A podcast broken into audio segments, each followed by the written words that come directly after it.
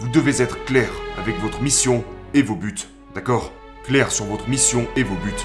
Et puis ensuite, il est important de vous demander, ok, si mon but est celui-ci, quelles sont les étapes claires par lesquelles je dois passer pour vraiment atteindre cet objectif? Si, si Gladwell parle de la règle des 10 000 heures, si J.K. Rowling s'est fait rejeter 10, 15, 20 fois avant de pouvoir publier son livre, ou encore si Edison est passé par des milliers d'échecs pour réussir à créer l'ampoule électrique, alors moi aussi je peux sûrement essayer encore une ou deux fois. Persister, afin de réaliser mes rêves.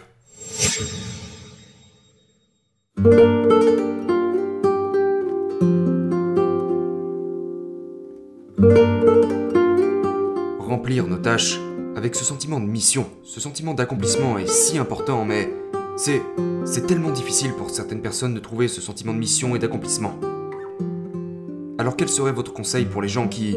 qui luttent avec ce genre de choses? Ok, c'est une excellente question, étant donné que je parle toujours de trouver son but. Et je le dirais de cette façon. Quand vous avez un objectif clair, vous ne voyez plus ça comme un travail. Vous ne... Vous... Vous ne redoutez pas de sortir du lit le matin ou d'ouvrir la porte de votre voiture ou monter les escaliers pour vous rendre au travail. Mais souvent les gens ne comprennent pas ce concept. Ils sont là et ils disent Je ne comprends pas ce que ça veut dire. Et la question que je pose toujours aux gens est Quelles sont les choses pour lesquelles vous vous portez volontaire? Que faites-vous pendant votre temps libre? À quand remonte la dernière fois où vous avez fait quelque chose sans voir le temps passer, où vous n'aviez même pas eu l'impression de travailler? Quelque chose que vous vous êtes précipité à faire parce que vous saviez qu'elle vous rendrait heureux. Et donc, le conseil que je donnerais serait arrêtez de courir après le statut, le titre et l'argent. Faites ce pour quoi vous vous portez volontaire, et puis le succès, l'excellence et l'argent viendra à vous.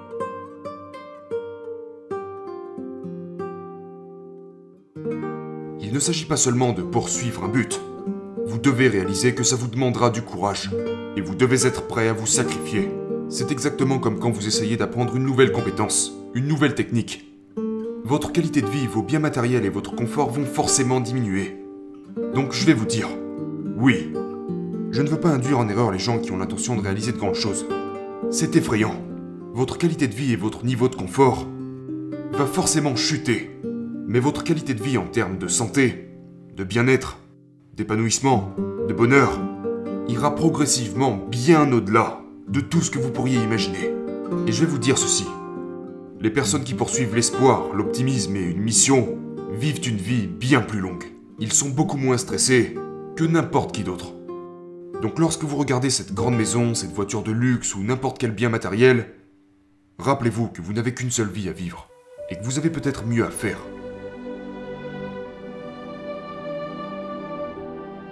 Vous devez être clair avec votre mission et vos buts, d'accord? Clair sur votre mission et vos buts. Et donc, vous savez, quels sont vos buts? Par exemple, gagner le championnat national. Quel est votre but? Obtenir ce poste de manager. Peu importe ce que c'est. Trouvez votre but. Et puis ensuite, il est important de vous demander, ok, si mon but est celui-ci, quelles sont les étapes claires par lesquelles je dois passer pour vraiment atteindre cet objectif? Disons que le but est... Je dis n'importe quoi. Disons que mon but est de perdre 10 kilos. C'est...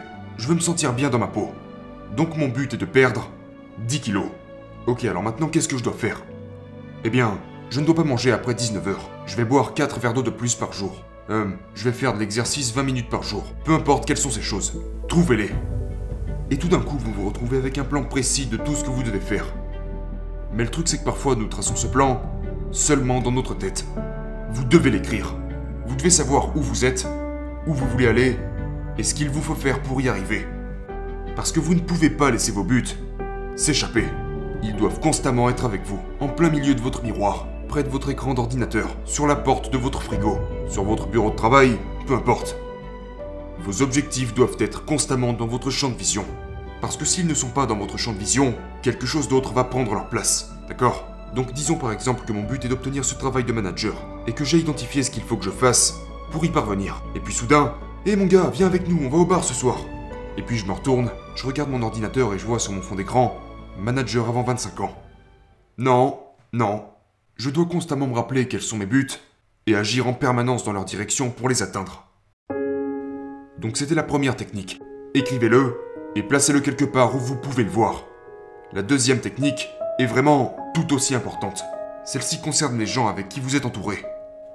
Entourez-vous de personnes qui vous rendent meilleur. Numéro 3. Quelles sont les distractions? Ne restez pas là à attendre qu'elles vous surprennent. Quand vous définissez vos buts et que vous définissez le processus, identifiez aussi toutes les choses qui risquent de vous ralentir. Quelles sont les choses qui peuvent vous distraire pour que vous puissiez vous en écarter avant qu'elles vous ralentissent?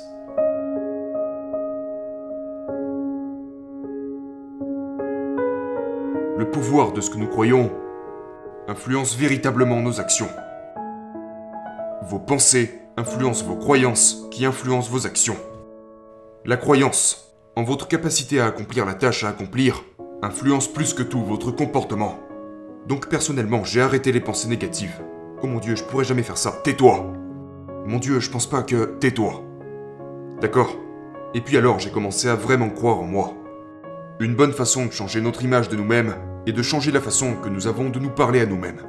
Donc j'ai commencé à changer la façon dont je me parlais à moi-même. Alors quand je me rendais compte que j'avais affaire à une pensée négative dans ma tête, je me coupais moi-même la parole et je disais à voix haute Stop Arrête ça Et j'ai ensuite remplacé ces pensées négatives par des déclarations et des affirmations positives. Je peux tout apprendre. Les autres n'ont rien de plus que moi, et mon préféré, je suis le capitaine de mon navire et le maître de mon destin.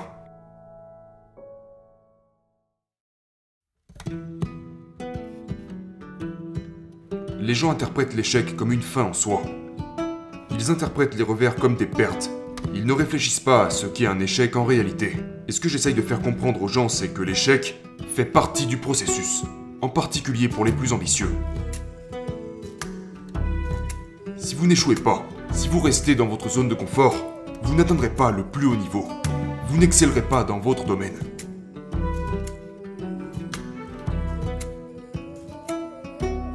Vous devez être prêt à rater la cible de temps en temps, parce que c'est dans cet inconfort, dans l'échec, que vous allez réfléchir à qu'est-ce que je dois faire de manière différente? Qu'est-ce qu'il faut que je change? Et alors la croissance devient possible. Acquérir une compétence ne peut pas se faire du jour au lendemain. Échouer signifie pas encore. Et donc l'une des choses que vous devez reconnaître est que vos échecs ne veulent pas dire non. Vos échecs veulent dire pas encore. Donc, s'ils veulent dire pas encore, qu'entendez-vous par là? Eh bien, quel est le prochain? Qu'est-ce que je vais essayer de faire différemment? Qu'est-ce que j'ai besoin de réajuster? Si vous obtenez la réponse pas encore, cela veut dire ok, quelque chose doit être modifié. Et donc c'est ce que je veux que vous disiez quand vous échouez à quelque chose. C'est comme ok, pas encore. Et puis maintenant vous réfléchissez. Quelles sont quelles sont les raisons pour lesquelles ce n'était pas encore le moment? Qu'est-ce que j'aurais pu faire différemment? Et si vous écrivez toutes ces raisons sur papier, si vous vous arrêtez sur chacune d'entre elles, Ok. Alors maintenant, je vais essayer ça, je vais essayer ça, je vais essayer ça, je vais essayer ça. Très bien. Mais une fois que vous avez fait ça, ça ne veut pas dire que ça ne se reproduira plus jamais. En fait, ça ne fonctionnera toujours pas. Hmm, j'ai essayé ça, ça et ça, mais ce n'est toujours pas bon. Pourquoi? Si, si Gladwell parle de la règle des 10 000 heures, si J.K. Rowling s'est fait rejeter 10, 15, 20 fois avant de pouvoir publier son livre, ou encore si Edison est passé par des milliers d'échecs pour réussir à créer l'ampoule électrique, alors moi aussi je peux sûrement essayer encore une ou deux fois. Persister, afin de réaliser mes rêves.